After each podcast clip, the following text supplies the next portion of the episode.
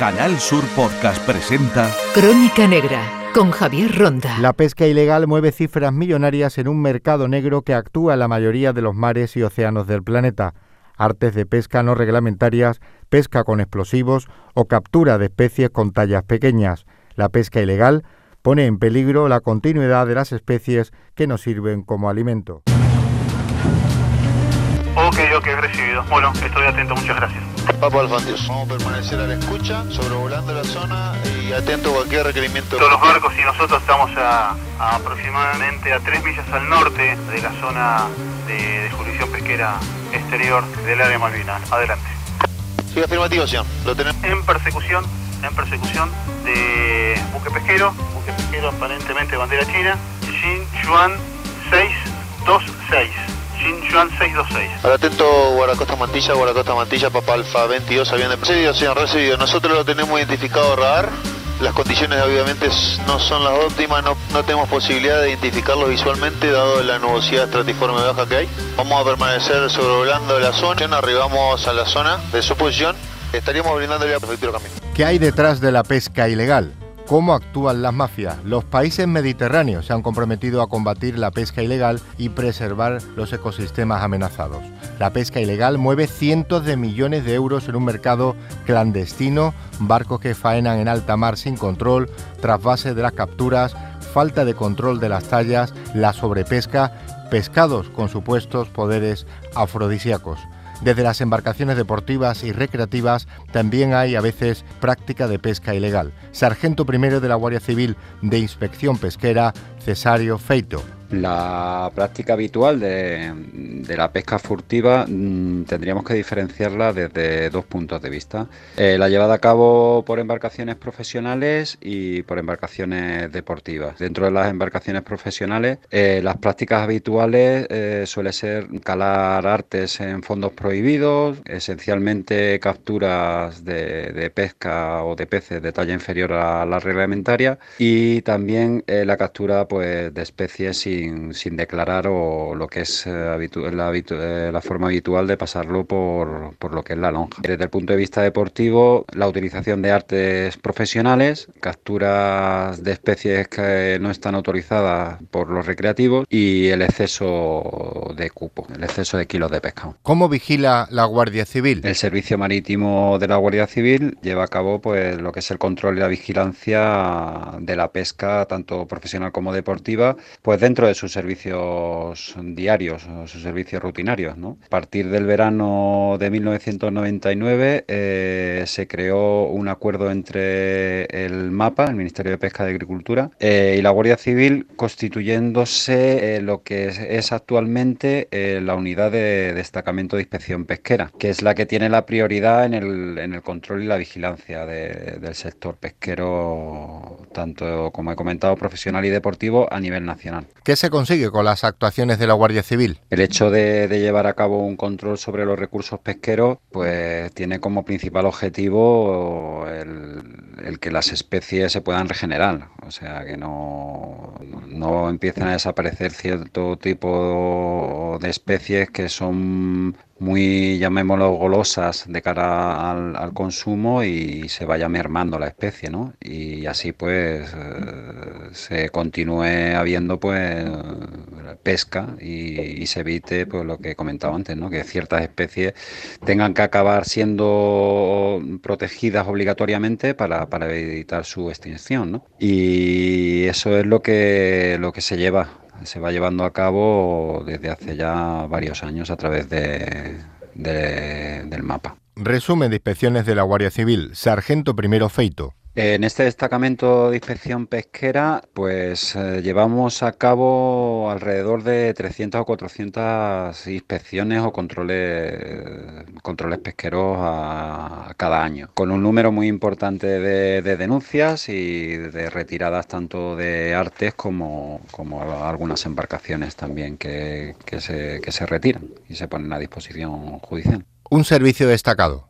Recientemente, y, no es el único servicio de este tipo que, se ha llevado a cabo, por parte de este destacamento, eh, se decomisó un número importante de, atún rojo, 27 exactamente, si mal no recuerdo, en el puerto de Tarifa. Estaba, bueno, el procedimiento es fondearlo para evitar el paso eh, por lonja y, y así evitar eh, lo que es la merma de la cuota que tienen asignada cada embarcación profesional. En Canal Sur Podcast Crónica Negra con Javier Ronda.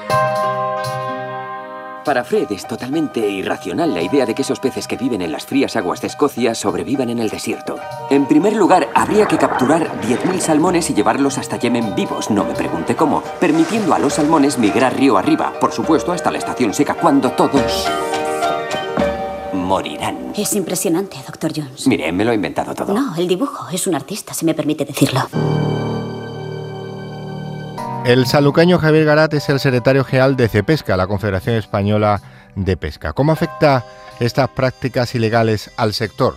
La pesca ilegal, sin ningún lugar a dudas, es una de las mayores amenazas que tenemos para la biodiversidad marina y el estado de los stocks y para el propio sector pesquero para la biodiversidad marina porque en muchas ocasiones puede provocar sobreexplotación de los stocks y para el sector pesquero porque claramente supone una competencia desleal.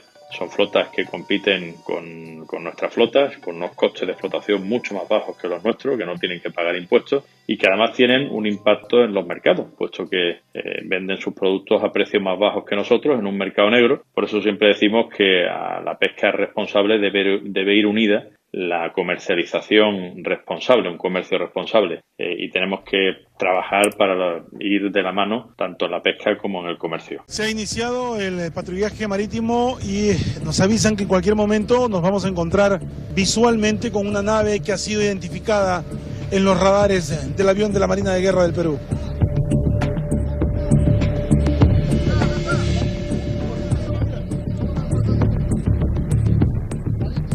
Hay organizaciones y mafias detrás de la pesca ilegal. Aquellos que realizan la pesca ilegal claramente tienen un beneficio, puesto que eh, sus costes de explotación son muy inferiores a los que pescan legalmente y cumpliendo las normas y además eh, no pagan impuestos.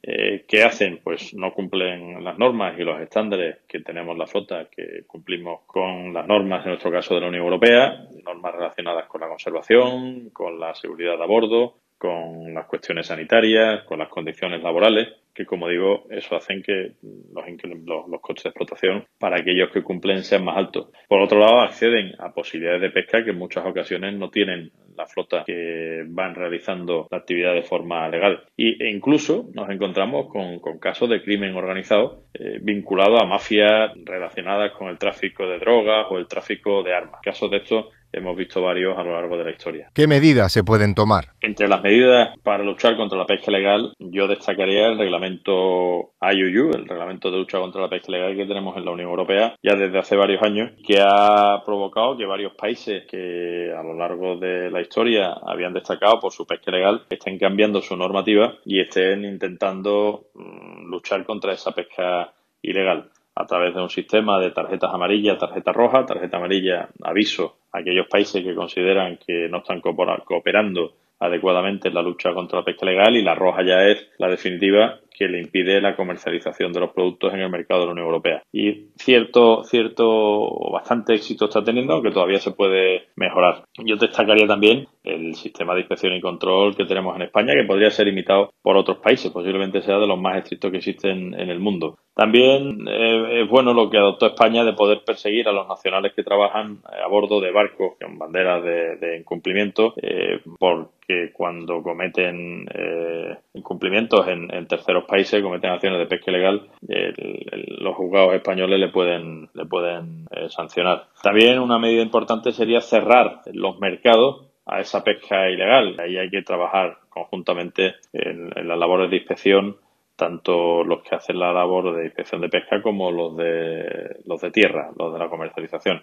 Sería bueno armonizar las legislaciones de lucha contra la pesca ilegal de todos los países del mundo, prohibir los transbordos en alta mar, que claramente son una fuente de pesca ilegal, y mejorar la trazabilidad. para que mm, desde el barco hasta el consumidor se conozca bien cuál es la historia de ese producto que llega al plato. Desde Cepesca, ¿cómo se puede luchar contra la pesca ilegal? En Cepesca, desde su constitución en el año 2007, tenemos en nuestro ADN la lucha contra la pesca ilegal. Era uno de los primeros objetivos que acordamos cuando se creó la Confederación. En el año 2014, en el marco de un proyecto que se llamaba Sospesca, eh, ahí pusimos en marcha el, decálogo, el compromiso del sector pesquero español con la pesca sostenible. Y entre otras cuestiones tenía promover como objetivo promover la, aplicación del Código de Conducta de Pesca Responsable de la, de la FAO y luchar contra la pesca ilegal. Eh, en, por la propia CEPESCA firmó un protocolo de intenciones para la monitorización de la actividad pesquera por parte de la Secretaría General de Pesca de buques de interés español abanderados en terceros países de tal manera que esos países también pudieran tener los mismos, esos, barcos pudieran tener los mismos controles que tienen los barcos españoles. Hemos apoyado expresamente un sistema de validación de licencias privadas por España para que sea lo más transparente posible ese sistema de validación y que no haya ningún problema ni haya corrupción. Hemos apoyado el establecimiento del número IMO de la Organización Marítima Internacional y la creación de un registro global de buques en, de la FAO eh, que son instrumentos para también luchar contra la pesca ilegal. Estamos eh, apoyando la ratificación del convenio 188 de la Organización Internacional del Trabajo, que se refiere a las condiciones sociales a bordo, que también de alguna manera eh, contribuye a, la lucha contra la pesca ilegal. Estamos apoyando medidas en las diferentes organizaciones regionales de pesca de lucha contra la pesca ilegal y estamos participando activamente también en los consejos consultivos que existen en la Unión Europea, eh, apostando por esas medidas de lucha contra la pesca ilegal. Y por otro lado, nuestras asociaciones, eh, tanto mm, de, varios lugares de, España, han puesto en marcha guías de buenas prácticas para la, por un lado, para, garantizar las condiciones sociales y de seguridad en el trabajo a bordo, para mm, garantizar una pesca responsable, eh, en definitiva, medidas que permitan hacer las cosas bien y luchar contra la pesca ilegal. ¡Vamos, pez! ¡Cómetelo! ¡Cómetelo!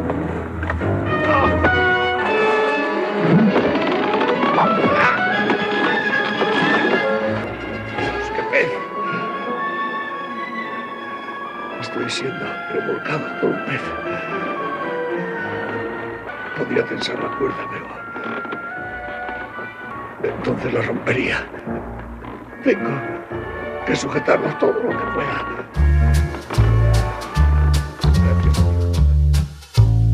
Los pescadores en España y en Andalucía están muy controlados para poder faenar de forma ilegal. Basilio Otero, presidente de la Federación Nacional de Cofradía de Pescadores de España tenemos muchas normativas, no solamente europeas, sino estatales y autonómicas, y tenemos muy controlado lo que es la descarga, la primera venta que tiene que pasar por, por lonjas autorizadas, los servicios marítimos, tanto de, de, los, de la Guardia Civil como, como del propio, de la propia Armada y los servicios marítimos que tienen cada una de las comunidades, están muy encima, muy encima de, de nuestra pesca. Además tenemos eh, diario electrónico de a bordo, los mayores de 15 metros, diario de papel los que tienen entre 10 y 15 metros y también eh, caja azul que en todo momento te dice tu situación y si estás pescando estás navegando, con lo cual es, es complicado escaparse. La caja azul es algo que dice en todo momento lo que está haciendo el barco, dónde está y le da toda la posición a la persona que después lo tenga que consultar, sea la autoridad, la autoridad pesquera, la Guardia Civil.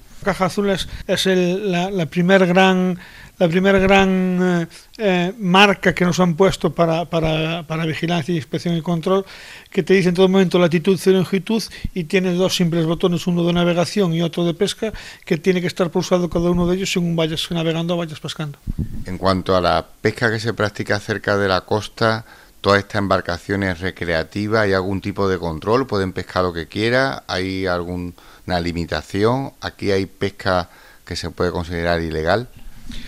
Hai, hai normativa, uh, son 5 kilos, eh, para los que están eh, a caña o que van en embarcación pequeña y 5 piezas o 20 kilos para los que van a, a, altura, con lo cual sí que, hay, sí que legislación. El problema es controlar, hay muchísimos barcos que un gran número eh, multiplica por varias, por varias decenas los barcos recreativos a los que hay profesionales y es un problema vigilar y controlar lo que descargan, no solamente porque son, son personas privadas, la mayoría de ellas, sino porque están en innumerables puertos y no hay tanta, tanta vigilancia, a pesar del buen trabajo que hacen, como he dicho antes, los cuerpos y, fuerzas de, seguridad, tanto nacionales como, como autonómicos, es muy difícil vigilarlos a todos. Existe la pesca ilegal o pesca furtiva porque alguien la compra. Correcto, la forma más fácil de erradicar la, la pesca ilegal es que nadie compre pesca ilegal. Si tú cuando vas a comprar un pescado o un marisco sabes perfectamente su trazabilidad, quién, en qué lonja se ha pescado y en qué comprador lo ha comprado y cómo ha llegado hasta, hasta que tú lo compras, eh, es difícil que, que, haya ilegales. Por eso que hay que pedirle a la gente que sea responsable y, siempre, y solamente compre pescado en los canales autorizados. Mueve tanto dinero esto como parece? ¿Qué hay detrás de todo este negocio o emporio? Sí que, sí que mueve dinero. Hay que tener en cuenta, como decía antes, que en España ahora mismo somos menos de 10.000 barcos profesionales y 10.000 barcos recreativos los hay en cualquier, en cualquier zona. Hay que decir que no solamente los recreativos legales eh, están, están haciendo pesca ilegal, también hay algún profesional que hace pesca ilegal y también hay gente que ni es profesional ni es recreativo y también hace pesca ilegal. Con lo cual eh, hay que estar muy encima de ellos. Las cofradías de pescadores estamos ayudando en todo lo que podemos a, la Guardia Civil del Mar, al Servicio Marítimo de, la Guardia Civil del Mar y a las diferentes eh, comunidades autónomas con sus servicios de, protección de la naturaleza y con sus propios guardapescas para, erradicar esta, esta lacra. Y en cuanto a los mariscadores, a la gente, por ejemplo, que coge almejas, coquina, también hay un negocio muchas veces fuera de la ley. Sí, además hay una, con una particularidad. Cuando se decreta cualquier tipo de cierre por cualquier tipo de las toxinas que pueda haber en estos tipos de bivalvos, estos furtivos nunca respetan esos cierres, con lo cual cuando tú estás comprando una, una coquina, una almeja o un mejillón que por un cauce que no es el, el, legal te estás arriesgando no solamente a que te cojan y te puedan meter una sanción, sino estás incluso arriesgando tu salud y la de la gente que va a comer contigo la consecuencia de todo esto es esquilmar las aguas, quedarnos sin bancos de pesca porque no hay ningún tipo de control, se cogen alevines, especies que no se pueden, que están en fase de reproducción, el daño es muy irreparable. Claro, cuando, cuando se coge una alguien de furtivo, una compañía de furtivos, o suelen andar más en, bastante en grupo, cuando se coge un grupo de estos, se, está haciendo muy, un bien muy grande a la naturaleza porque no respetan ni vedas, ni tallas, ni, ni topes. Entonces sí que es necesario erradicarlos y, y, que la gente que vaya sepa, sepa las consecuencias de hacerlo bien y las consecuencias sobre todo de hacerlo mal. Y una vez más parece que no hay una conciencia que hacer estas prácticas no es que no esté fuera de la actividad administrativa, sino que constituye un delito, que se está fuera de la ley. Claro, hemos, hemos peleado mucho y sobre todo en mi tierra, en Galicia, hemos peleado mucho porque el furtivismo fuese declarado, eh, se fuese, fuese juzgado por lo penal. Se ha juzgado por lo penal. Desgraciadamente los jueces hasta ahora no han sido muy severos con las sanciones y sí que pedimos que el delito medioambiental y sanitario en muchas ocasiones sea penado con, con penas más duras. Es, es fundamental que el, la compra que se haga del pescado sepas perfectamente a quién se la compra y de dónde viene para no tener ningún tipo de riesgo en tu salud. Desde las cofradías de pescadores de Andalucía, que hay muchas, ¿qué se puede hacer y qué se hace en este sentido por la parte profesional para combatir toda esta lacra que existe en el mar?